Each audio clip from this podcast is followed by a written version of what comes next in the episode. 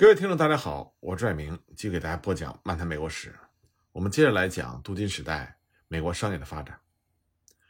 那么，芝加哥它是美国全国铁路的枢纽，自然也是通向广大农村腹地的中心城市。芝加哥呢，就成了美国全国最大的无电源企业的首府。所谓的无电源企业，它的先驱呢，是一个精力充沛的年轻移民，他的名字叫做艾伦·蒙哥马利·沃德。沃德他是一八四三年出生于新泽西州的一个小镇，他随他的父母移居到了密歇根州的奈尔斯，在那里上的公立学校。十四岁呢，他辍学到一家铜板厂工作，之后又转到砖厂工作。他第一次学做生意是在圣约瑟夫附近的一家老式店铺，直到一八六五年，他才在芝加哥年轻的马歇尔菲尔德公司里找到了工作。之后呢，他又搬到了圣路易斯，成为了一家织物批发商的流动推销员。他在西部农村推销商品的时候，就了解到美国农民从一般店铺买东西的弊病。沃德他就发现，假如他直接从制造商那里用现金购进大批的货物，并以现金交易直接出售给农村的消费者，这就可以降低零售价。这就是他邮购意念的起源。沃德回到芝加哥之后，就着手实现他的计划。1871年，芝加哥大火几乎烧光了他所有的积蓄，但是到了1872年的春天，他又积攒了一千六百美金，和他合伙的人则出资八百美金。沃德呢，在一家马车行楼上一间十四英尺长、十二英尺宽的阁楼里，开始了他的事业。他印发了一份仅止一页纸的价目单。列出了销售商品项目，并且说明如何订购。两年之内，他的这份价目单就发展成了八页长的小册子。其后呢，又扩充成了七十二页的商品目录。沃德他取消了中间商这个环节，向顾客提供的扇子、伞、书写纸、针、刀具、衣箱、马具等以及其他数十种货物，都可以便宜百分之四十。它的商品目录也变得越来越厚，而且呢还增加了图画，既生动又吸引人。到了19世纪80年代，几乎每项商品都会附有一幅木刻画的说明。1883年呢，也就是沃德以2400美金起家之后的十年，列入他的商品目录册的商品库存已经价值50万美金。1884年，他的商品目录册有240页。所列的商品几乎达到了一万项。那么，沃德所从事的这个事业，它取决于顾客对从未见过面的销售者的信任。从一开始呢，沃德就有一个优越的条件，因为它是一个普及的农民组织——农业扶助社，也就是人们称之为格兰奇社的正式供应商。这个格兰奇社成立于1867年，它的宗旨之一就是反对垄断，取消中间商。从而降低农民购买商品的价格，而沃德的公司正好符合他们的宗旨。从1872年到整个19世纪的80年代，沃德公司在他的商品目录册的封面上都自称是格兰奇社的创始供应商，并给格兰奇社的社员优惠。其他人买东西必须先付钱，或者是一手交货一手交钱，而格兰奇社的职员订货或者订货单盖有格兰奇社大印的时候。则可以让他们在十天之内再付钱。商品目录册的第一张图就是格兰奇社的社帽，而早期的目录册上都印有格兰奇社的社徽。格兰奇社职员的表扬信也经常出现在沃德公司的商品目录里，而且格兰奇社的一些地方组织还派代表到芝加哥去实地视察沃德的仓库，所以沃德公司就竭尽全力在农民中建立了友善的信任感。从而呢，就吸引这些农民从远处他们不认识的沃德所开设的仓库中购买他们从来没有见过的商品。农民的习惯一向是从熟人那里购买他们所需的东西，像从农村店铺老板那里购买。尽管这样，也要看了又看才决心购买。沃德呢，则把自己的生意寄希望于农民采购习惯的革新。换而言之呢，就意味着建立一个新的。由农民组织的消费共同体，不久呢，沃德的公司又宣布，格兰骑车的社员所享有的优惠，别的顾客一律都可以享受。沃德公司还斩钉截铁地保证，所有货物经过检查之后才会发货，对任何货物不满意都可以退货，来回的运费都由公司负责支付。这就让犹豫不决的顾客大为放心，变得愿意向沃德的公司订货。西部各地的格兰奇社的书记和社长署名的表扬信，也都印在沃德公司的商品名录里。正像顾客必须信任没有见过面的销售商，沃德公司也必须对从未见过面的顾客有信任感，相信顾客的申诉是正当的，因此不经调查就可以立刻退钱或者是换货。甚至当沃德的公司顾客数量已经增加到几十万之后，沃德公司还不厌其烦地向每位顾客保证，公司就是他的朋友。这是为什么在早期的商品目录册里会印有公司创建人、高级主管，甚至是各部门采购员的照片。这些人都亲自签署邮购商品的保证单。顾客写信给公司说，他们非常乐意和这些面容和蔼的人打交道。有些顾客甚至还用沃德的名字作为自己新生儿的名字，甚至还写信索取沃德的照片，觉得他的照片也许能让他的孩子变得更聪明。沃德公司呢，也对所有的顾客来信都给予密切的注意。比如说，一个男人请沃德先生为他的红发妻子挑一顶帽子作为生日礼物。那么有一位顾客呢，还请沃德帮忙找夏季的寄宿者。一九零八年，沃德还收到一封信。询问另外两家商业公司沃尔德公司、沃纳梅克公司是否可靠，还有人呢请求沃德给他介绍一名好律师，或者是诚实的女仆，甚至还有人问他是否能够收养一名婴儿。多数这类信件表明，远离城市的农民依赖沃德，就像殖民时期的南方人依赖伦敦的代理商一样。在殖民时期，种植园主要求伦敦的代理商为他选购书籍，或者运送一个合适的妇女。来做他的妻子，这种事情是屡见不鲜的。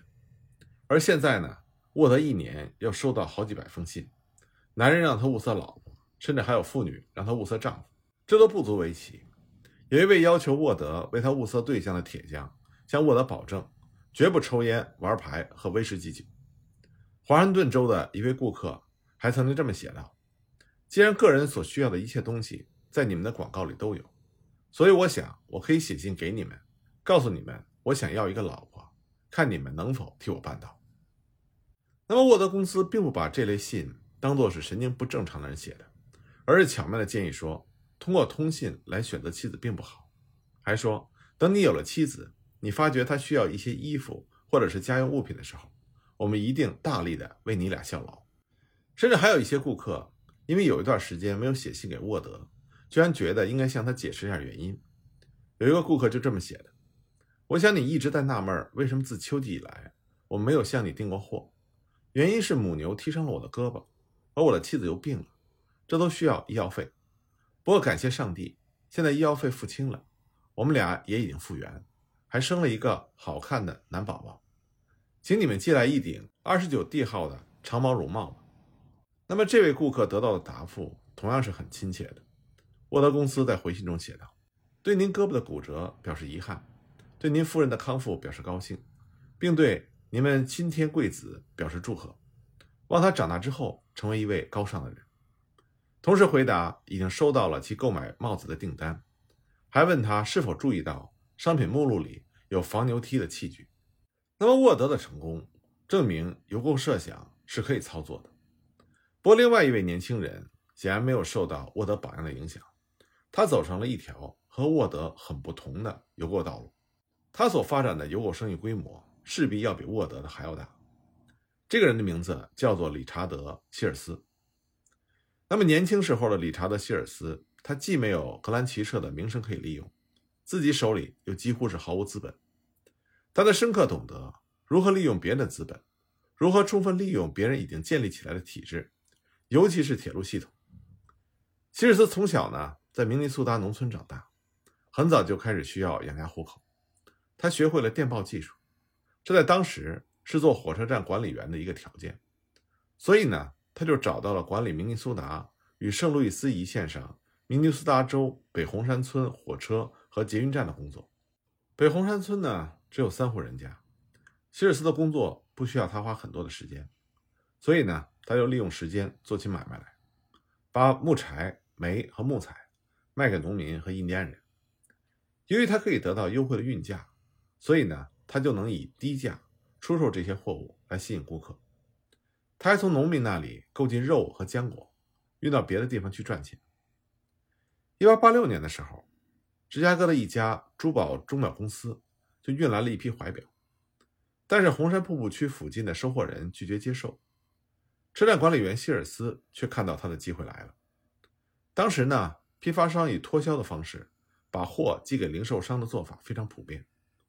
实际上，批发商为了抛出某种货品，有时候没有订货通知也把货发出，或者故意发货给子虚乌有的收货人。然后呢，当车站管理员。通知他们无法送货的时候，批发商就会提出以半价卖给管理员，并且解释说这样就可以节省回程运费，而管理员卖出这批货则可以赚不少钱。按照这种做法，芝加哥那家钟表珠宝公司就以十二美元一只的价格把这批发不出去的表卖给了希尔斯。这些表样式新颖、镀金，是所谓的金表，而且附用一个表盒，零售价呢？约为二十五美金。希尔斯就利用他在铁路上工作的方便条件，不直接付款购买这批怀表，而是以十四美元一块表的价格寄信通知沿铁路线的其他管理员。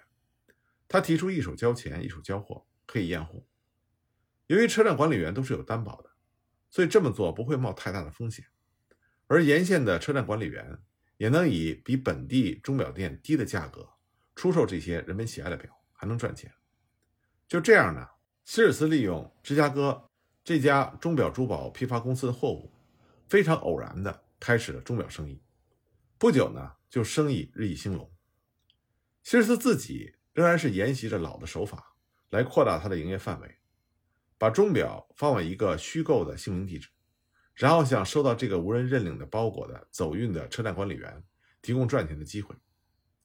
希尔斯在六个月之内。赚了五千美金之后，就辞去了车站管理员的工作。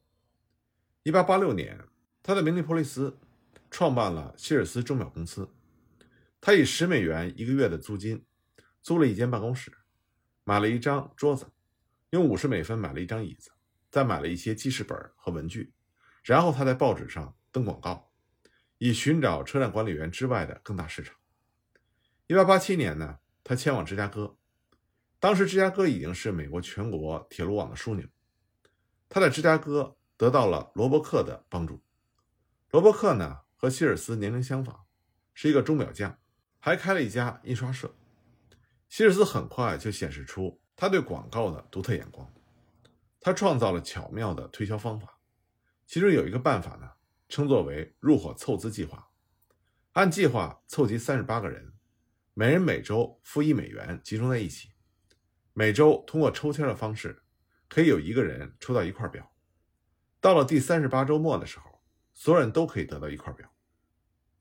希尔斯的市场主顾仍然是火车站的管理员，而在那时，美国全国已经有两万名左右的车站管理员。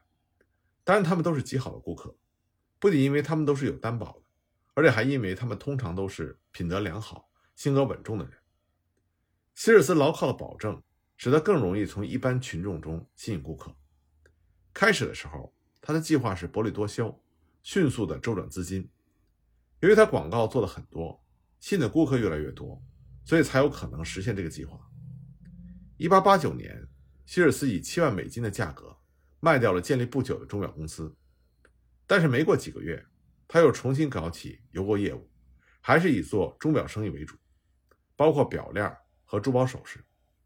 他的生意就凭借着一本商品目录册建立了起来。这本目录册里既有无法证实的吹嘘，比如说这是世界上最好的商品，经久耐用等等，但也有严肃诚实的保证，像包你满意，不满意全款退回。一八九三年呢，希尔斯的公司开始取名为希尔斯罗伯克公司，它的营业范围已经扩大了，包括成衣、家具、缝纫机、婴儿推车、乐器等商品。这些商品呢，列入到一本厚达一百九十六页的目录名册里。随着公司的发展，希尔斯仍然力图保持它原有的亲切性。有一段时间，甚至在打字机已经相当普及之后，这个公司发出的信件仍然是用手写的。这是为了照顾农村顾客的感情，因为他们有时收到机器写的信件，会觉得怠慢了他们。希尔斯的生意不断的发展，即使在1893年到94年的经济萧条时期，他的营业额也在增加。那么，城市的商人利用报纸广告来吸引顾客看他们的商品。对于邮购商人来说，商品目录册则是展示他们商品的唯一办法。商品目录册，它既是邮购商人的橱窗。又是他的柜台和推销员。在过去呢，如此全靠广告来销售商品是难以想象。在一八九零年之前的较早时期，希尔斯仍然是通过某些期刊大做广告。这些期刊当时被称之为邮购杂志，在农村市场发行。这些广告通过传播希尔斯的名声，旨在扩大商品目录册的需求量。而地方上的商人为了生存，则竭力反对。邮购托拉斯，并且对报界施加压力，让他们经常拒登希尔斯的广告。所以呢，在邮购生意里，靠的是商品目录册。而在大邮购公司发展的形势中，最明显的新生事物就是商品目录册。这是新兴的消费共同体服务的一种推销性的印刷品。它带给了人们不仅仅是消息，而且它的目的呢，是吸引并且劝说人们购买。所以，第一个目标。就是要让商品目录册能够到达人们的手中。希尔斯的一个很成功的计划，就是把商品目录册分成若干批，每批呢二十四本，寄给同意把它们分发出去的人。这些发行员把商品目录册分送到新的顾客手中。希尔斯公司呢，对顾客购货状况做三十天的记录，而发行员则根据他促销的成绩取得报酬。希尔斯本人也非常热衷于。编写商品目录册，很多年来他都是亲自编写几乎所有的目录册。他始终认为，他生意的基础就在于尽可能广泛的发行这种目录册，使最有可能成为他顾客的人都能够得到它。至于发行商品目录册是否要收钱，每年的方针也是不一样的。要收钱的时候，价格也不等。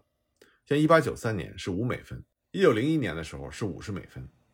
但是东西买的多的顾客。总是能够免费收到商品目录册，而且为了奖励他们对该公司的常年惠顾，他们有时候还能够收到装订精致的红布面或者是纸质比较好的商品目录册版本。